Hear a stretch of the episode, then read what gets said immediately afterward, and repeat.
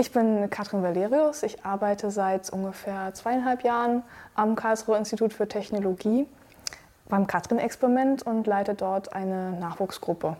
Was bedeutet, ähm, ich bin verantwortlich für neun Mitarbeiter im Moment. Davon sind vier Postdocs und fünf Doktoranden, die ich selber betreue.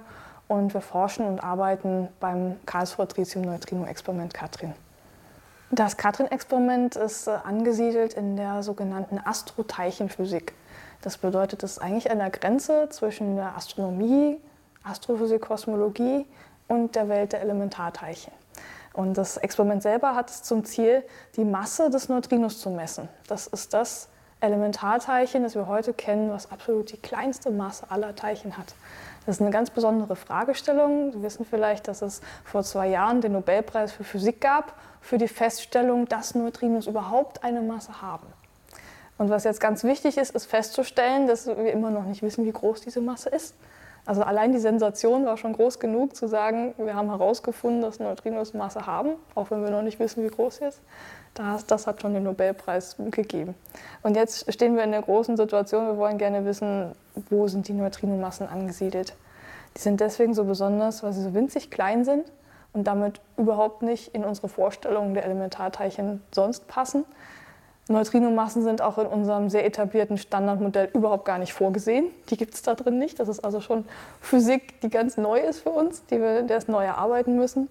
Und Neutrinos spielen auch eine riesig große Rolle für den Kosmos, für unser Universum, weil sie nämlich schon aus den Zeiten des Urknalls in sehr, sehr großer Zahl im Universum vorkommen. Das kann man sich eigentlich gar nicht vorstellen, das ist ja schon 13,7 Milliarden Jahre her. Aber so wie es jetzt diesen kosmischen Hintergrund gibt, diese kosmische Hintergrundstrahlung, die wir heute noch mit Satelliten beobachten können, gibt es aus derselben Phase quasi auch einen Neutrino-Hintergrund, quasi im ganzen Universum verteilt 336 Neutrinos pro Kubikzentimeter, also so pro Daumenkuppe ungefähr, vorliegen. Die sind einfach da, die tun nichts, die wechselwirken nicht mit uns, sondern Neutrinos extrem schwach wechselwirken.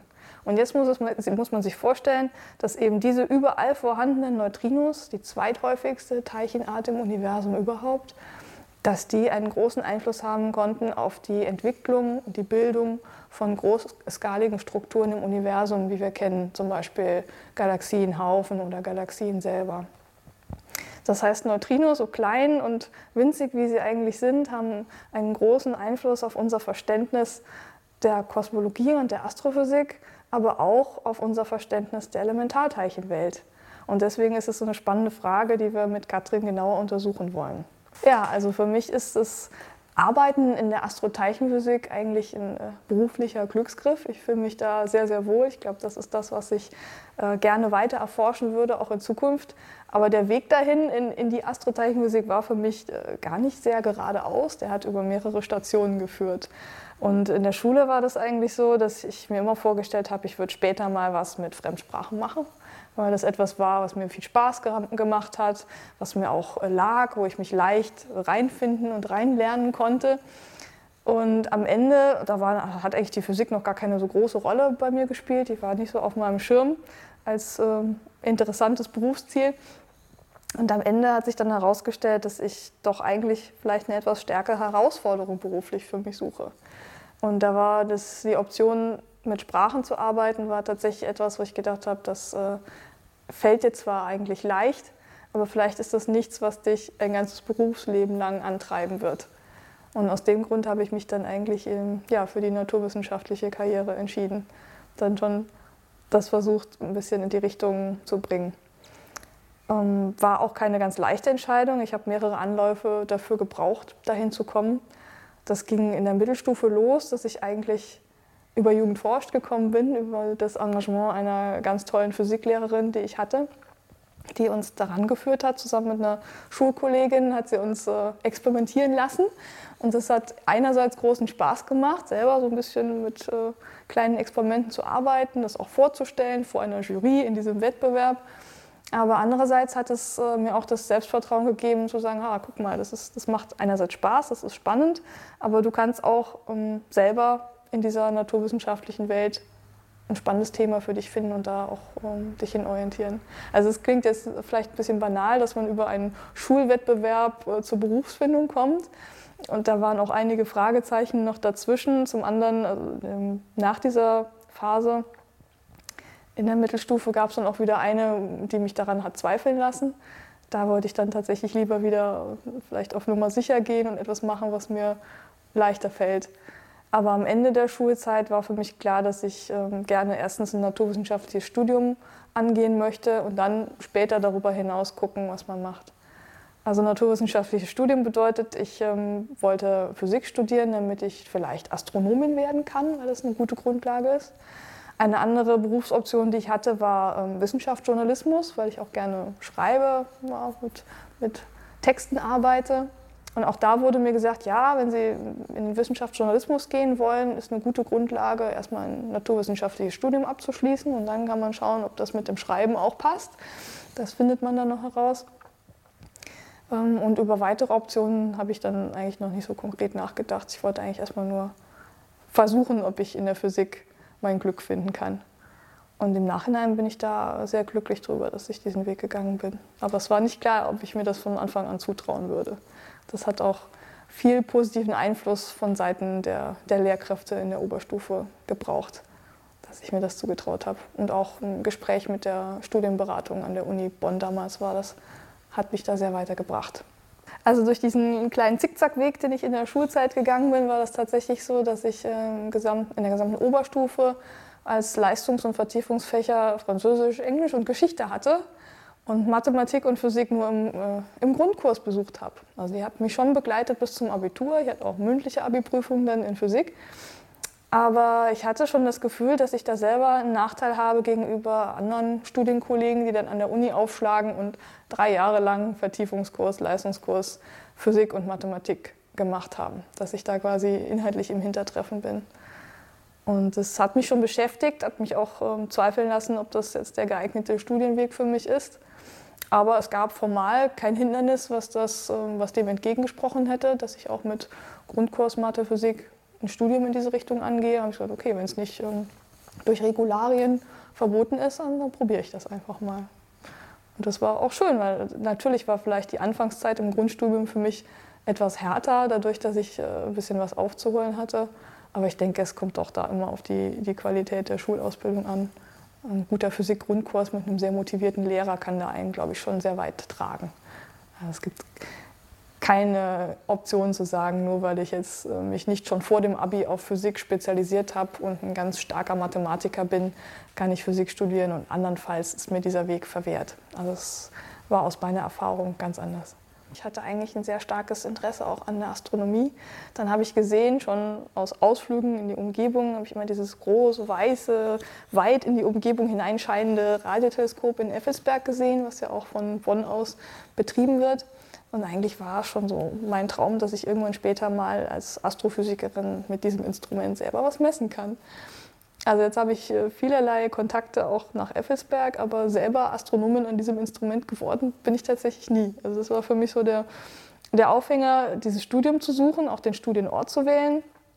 Aber der wissenschaftliche Werdegang hat mich dann äh, woanders hingetrieben. Und Effelsberg kenne ich nur als äh, Ausbildungsort, weil ich da mal ein äh, Höhensicherheitstraining gemacht habe, um an einem anderen Teleskopsystem in Namibia sicher arbeiten zu können. Ich bin dann tatsächlich auch später, viele Jahre später, nach Abschluss des Studiums, ähm, in der Astrophysik tätig gewesen, in der Astronomie.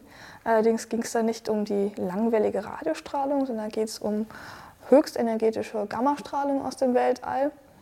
Das sind so die Ereignisse mit den höchsten Energien, die man sich im Kosmos vorstellen kann. Supernova-Explosionen werden dort beobachtet und ähnliche Dinge.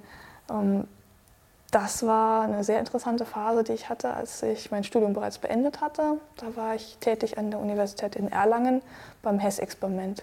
Und HESS ist ein Gammastrahlungsteleskopsystem, was in Namibia im wüstenähnlichen Gebiet steht, wo man sehr gute Beobachtungsbedingungen hat und fernab ist von jeglicher Zivilisation, die astronomische Beobachtungen stören könnte.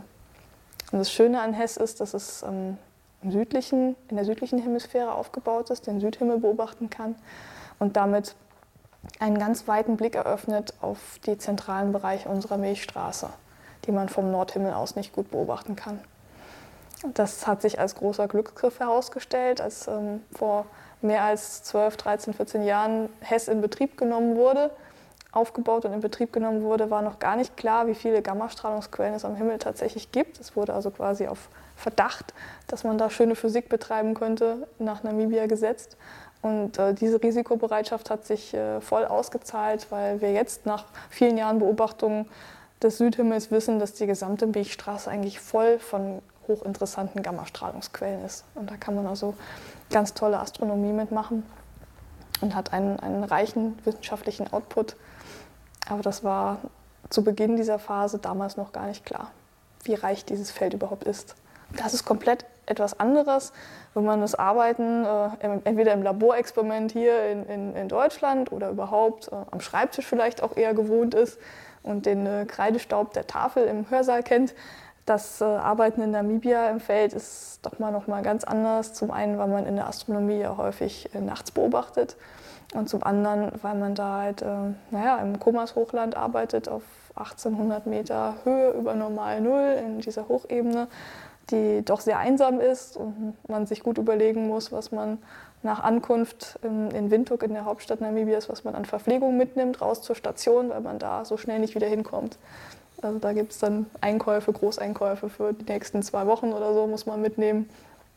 Ja, und dann fährt man mit einem kleinen Team heraus, eine kleine Beobachtungsmannschaft, ungefähr zwei Stunden Autofahrt nochmal von Windhoek aus, muss man zurücklegen auf äh, etwas äh, wackelig befestigten Schotterpisten, bevor man dann die Teleskope am Horizont auftauchen sieht. Sie standen ja jetzt schon über eine Dekade da, haben fleißig beobachtet und dabei wurden halt durch die Witterungsbedingungen, durch äh, ja, Sand, der in der Luft ist und durch andere Einflüsse der Umgebung, hohe Temperaturen oder große Kontraste zwischen hohen Tages- und niedrigen Nachttemperaturen, wurde die äh, Teleskopstruktur und die Spiegel insbesondere schon in Mitleidenschaft gezogen, sodass wir die haben einmal komplett austauschen müssten inzwischen. Ja. Äh, als Studentin an der Uni Bonn musste ich mich dann entscheiden, in welche Richtung möchte ich mich zur Diplomarbeit spezialisieren. Und dann hatte ich eben die Frage, gehe ich in eine der starken teilchenphysikalischen Gruppen, Hochenergiephysik, oder vielleicht doch mehr in Richtung Astronomie wieder zurück. Ich habe halt viele Vorlesungen in beide Richtungen gehört und kannte beide Felder gut, fand eigentlich beides spannend. Und dann gab es halt diese Gruppe, die sich äh, auch an der Uni Bonn schon mit dem Katrin-Experiment befasst hat. Da hatte ich ein Angebot für eine Diplomarbeit.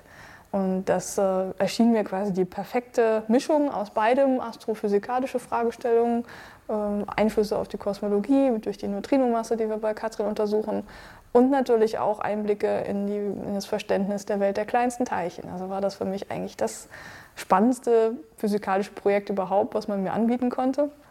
Und so war ich dann halt Diplomandin in der Katrin-Arbeitsgruppe in Bonn und habe damals gearbeitet an der Konzeption, dem Entwurf und der Optimierung dieses riesengroßen Hauptspektrometer-Tanks, den man vielleicht noch aus äh, Bildern aus der Presse kennt. Das Experiment wurde ja dann Stück für Stück in Karlsruhe aufgebaut und dieses Hauptspektrometer, 24 Meter lang, 10 Meter Durchmesser, eine große Edelstahltonne, die nachher mit nichts als mit Vakuum gefüllt sein soll. Die kennt man ja vielleicht noch. Das war das, ähm, dieses große Teil des Katrin-Experiments, das schon 2006 nach Karlsruhe transportiert wurde. Das war für mich also ein riesig besonderer Tag. 25.11.2006, der Namenstag der heiligen Katharina im Übrigen kann man noch anfügen an der Stelle. Ich denke aber, es war reiner Zufall. Das Spektrometer seine letzten sieben Kilometer der langen Reise zu, äh, zum KIT zurückgelegt hat. Da war ich halt auch dabei und es war für mich ganz toll zu sehen, dass dieser große Tank, den ich vorher im Wesentlichen aus meinem Computer kannte, dass der jetzt mal in live und in, in seiner vollen Größe nicht vor mir steht, sondern vor mir vorbeizieht auf seinem Weg zum KIT. Da waren, ich glaube, sowas wie 30.000 Zuschauer an der Strecke, die die Begeisterung an diesem Tag mit uns geteilt haben. Das war ganz toll. Naja, das ging dann gleich so weiter. Also nach der Arbeit ähm, in Bonn bin ich dann zur Promotion nach Münster gegangen, habe weiterhin auch ähm, Fragestellungen beim Katrin Hauptspektrometer bearbeitet, aber der anderer Art. Und ein großes Projekt meiner Doktorarbeit war es, ein äh, sehr, sehr fragiles, feines Drahtelektrodensystem zu entwerfen. Das sind einfach 23.000 Drähte, die im Inneren des Hauptspektrometertanks aufgehängt werden und die dort ja, elektrostatisches Feld erzeugen und auch Untergrund von anderen Teilchen verhindern sollen, die in das Spektrometer gelangen. Das war ein Projekt, was uns auch in der Arbeitsgruppe in Münster, aber auch zusammen hier mit den Kollegen in Karlsruhe viele Jahre beschäftigt hat. Ich glaube, das hat ungefähr sieben Jahre gedauert, von der Konzeptionierung und dem Entwurf dieses Elektronensystems über den Bau der einzelnen 250 Module, die wir nach Karlsruhe verschifft haben und dann schließlich der Installation im Inneren des Hauptspektrometertanks. Das war eine lange Zeit, was mehr als eine Doktorarbeit lang ist. Also was ich in, der, in meinem wissenschaftlichen Werdegang besonders spannend finde, aber was vielleicht auch eine der Herausforderungen an dem Beruf ist, ist das enorme Maß an Flexibilität und Mobilität, was von einem verlangt wird.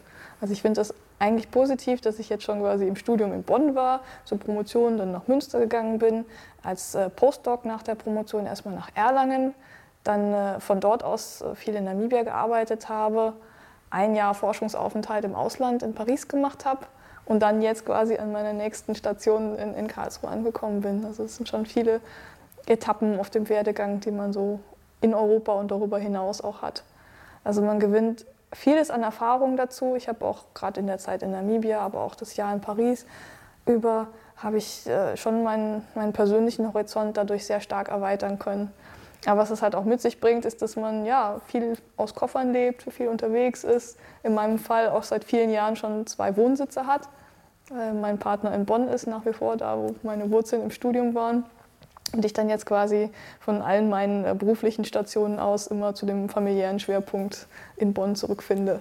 Das ist so vielleicht ein Aspekt, den ich noch herausstellen möchte. Äh, was mich dann auch übrigens getragen hatte, wieder meine, meine äh, sprachlichen Interessen sind mir dazu sicherlich äh, sehr hilfreich gewesen. Also dadurch, dass ich ähm, bereits im Physikstudium natürlich viel auch mit englischsprachiger Literatur und Forschung zu tun habe, in den zwei großen internationalen Kollaborationen, in denen ich arbeite, also die Katrin-Kollaboration selber und auch die HESS-Kollaboration, da ist natürlich die Dienstsprache Englisch, da wird mit den internationalen Kollegen auf Englisch oder sogar Französisch dann gesprochen. Ähm, und jetzt auch durch die Auslandsaufenthalte, das äh, häufige Reisen, da habe ich dann nicht bereut, dass ich auch ein Faible für Sprachen habe. Und so kann ich dann tatsächlich auch in der Physik, in der Naturwissenschaft, kann ich immer noch meine alte Schulleidenschaft für das Sprachliche ausleben und benutzen sogar.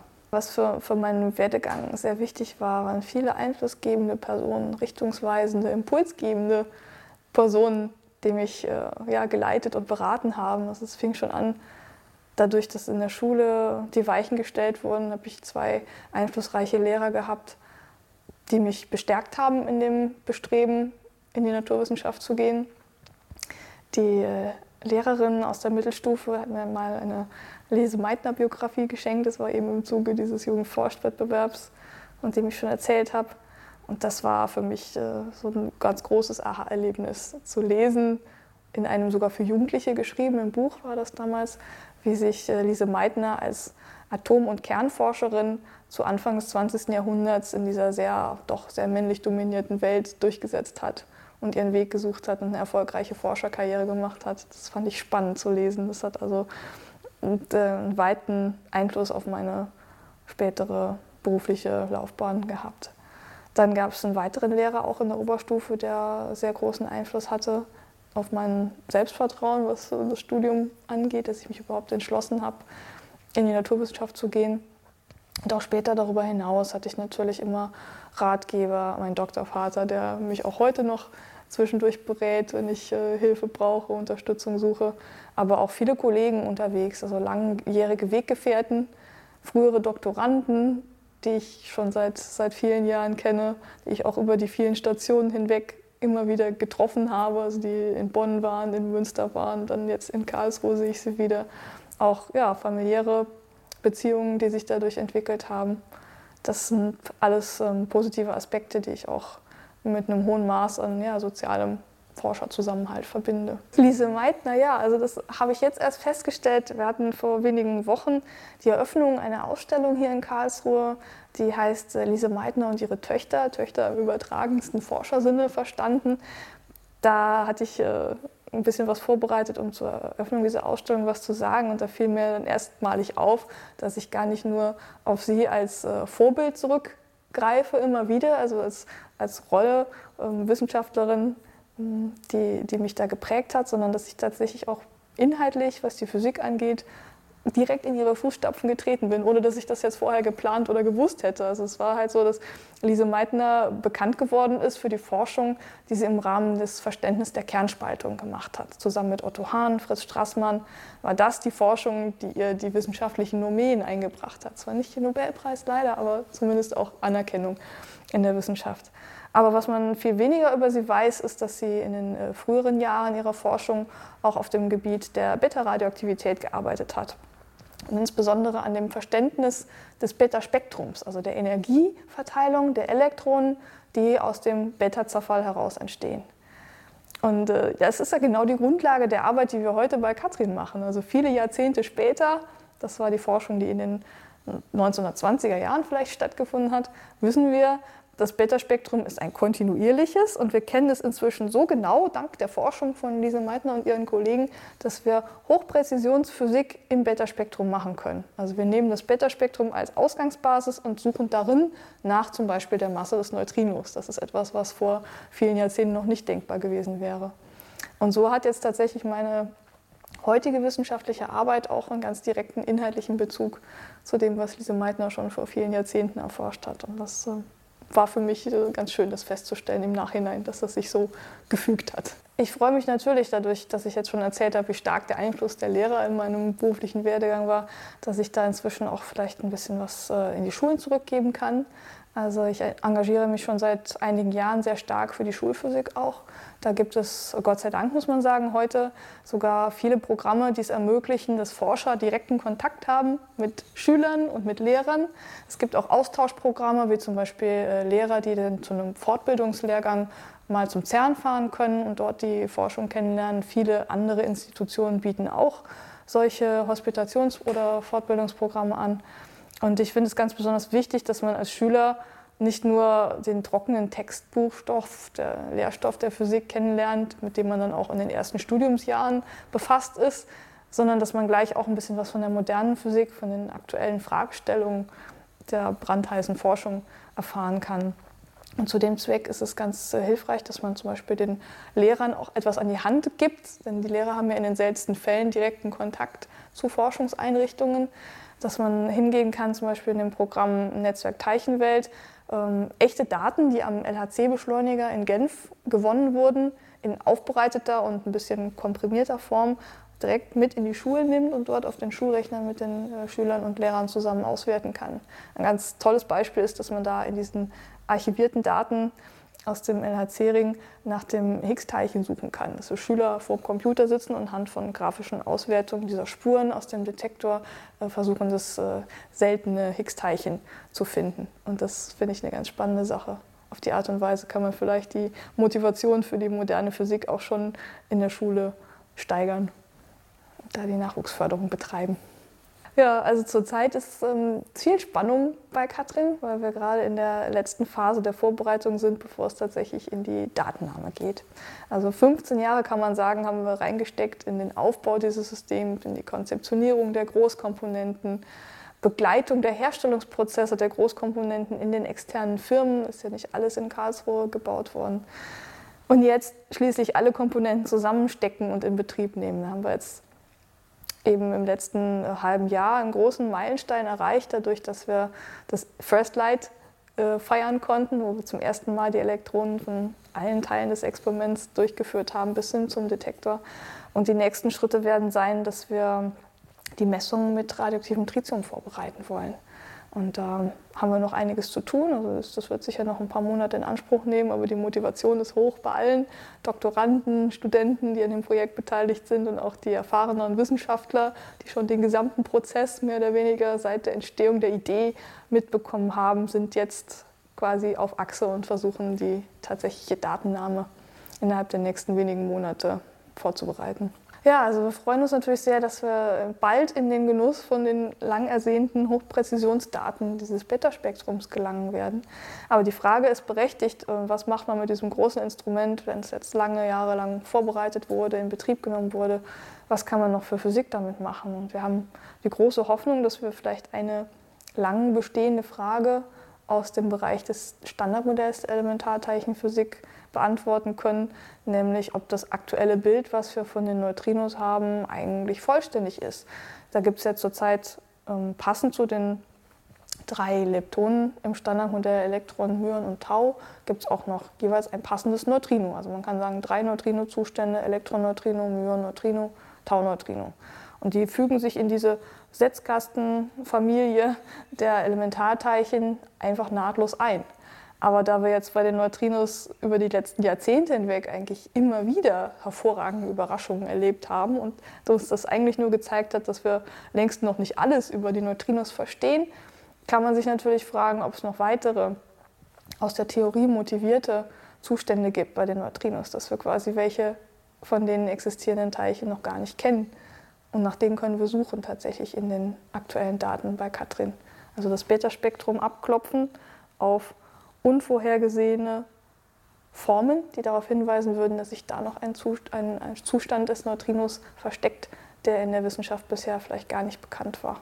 Das ist eine weitere spannende Frage, die wir gerne über das Standardmodell, wie es jetzt existiert, hinausgehend beantworten möchten. Generell, ich glaube, ich kann mit Fug und Recht behaupten, dass äh, Physik oder jegliches naturwissenschaftliches Studium nicht einfach ist.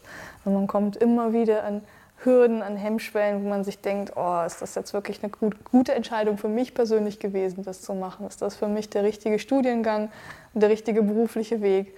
Aber da muss man einfach hartnäckig bleiben. Also man muss wirklich auch mal Sitzfleisch beweisen bei schwierigen Phasen, wo man vielleicht auch zeitlich äh, im Studium hart gefordert ist, inhaltlich hart gefordert wird und auch an seine Kapazitätsgrenzen kommt. Da gibt es wirklich solche Phasen, wo man sich überlegt, oh, muss ich mir das wirklich jetzt antun an der Stelle?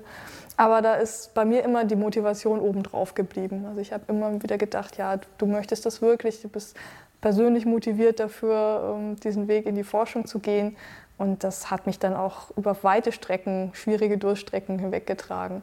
Zusammen mit der Tatsache, dass man sich eigentlich immer in jeder Phase des Studiums oder der Ausbildung, später auch im wissenschaftlichen Werdegang Rat von anderen Leuten holen kann. Es gibt immer gute Ratgeber, die einen auf dem Weg begleiten. Aber man muss sich das selber auch erstmal zutrauen. Das ist wirklich was, was mir selber schwer gefallen ist zu Anfang, aber was jetzt auch mit dem Entwicklungsweg vielleicht so gekommen ist, dass ich jetzt verstehe, dass das äh, ein, ein guter, ein schwieriger, aber auch das am letzten Endes ein guter Weg für mich war. Und die Motivation mir immer noch erhalten bleibt.